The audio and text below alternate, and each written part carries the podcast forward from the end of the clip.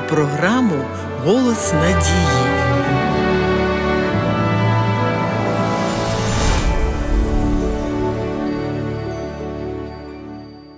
Сьогодні живемо в такий час, що вірити в Бога вже стає популярним і навіть модним. Завдяки науковим та археологічним дослідженням дедалі більше людей переконуються у наявності Божої присутності у всіх сферах життя. Взяти хоча б такий факт: 80% лауреатів Нобелівської премії віруючі люди.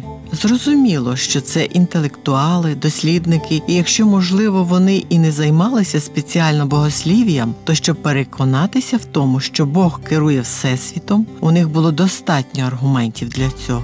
У Бога існують дві книги, розраховані на освіту для землян: книга природи і книга Слова Божого. Вони обидві доповнюють одна одну.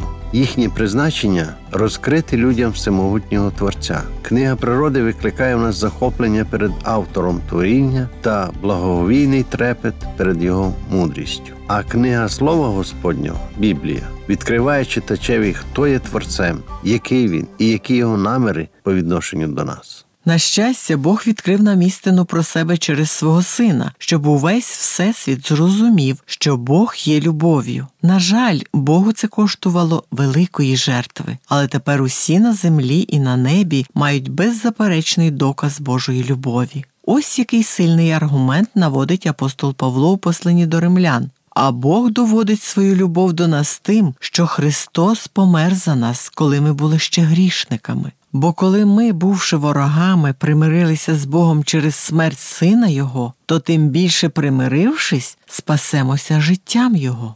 Отож Христос своєю жертвою на Голгофі усунув будь-які сумніви щодо Його любові до нас. Тому й не дивно, що серед багатьох християн найбільш популярною є тема про те, як Бог любить нас. Напевно, і вам доводилося неодноразово чути, що Божа любов є настільки великою до грішника, що вона нібито вже нічого й не очікує від нас. Таким чином, деякі припускаються думки, що із-за своєї падшої гріховної природи людина взагалі зробилася нездатною чогось дотримуватися і Бог це знає, тому він буцімто відмінив свої десять заповідей. Все виконував замість нас, і тепер ми вже спасені.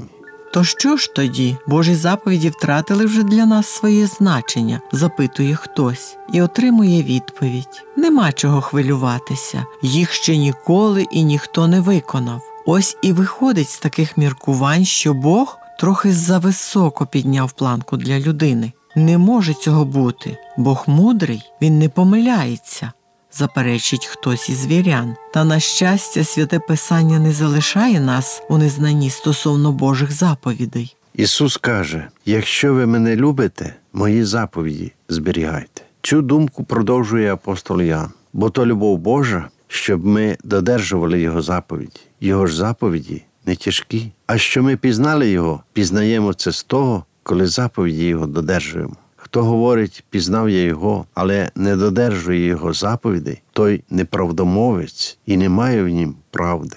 А хто додержує його слово, у тому Божа любов справді вдосконалилась. Отже, поміркуємо, якої любові Господь чекає від нас сьогодні, тієї, що, за словами Ісуса, пов'язана з Його десяти заповідями, чи може достатньо лише натхненно проголошувати, як Бог нас любить.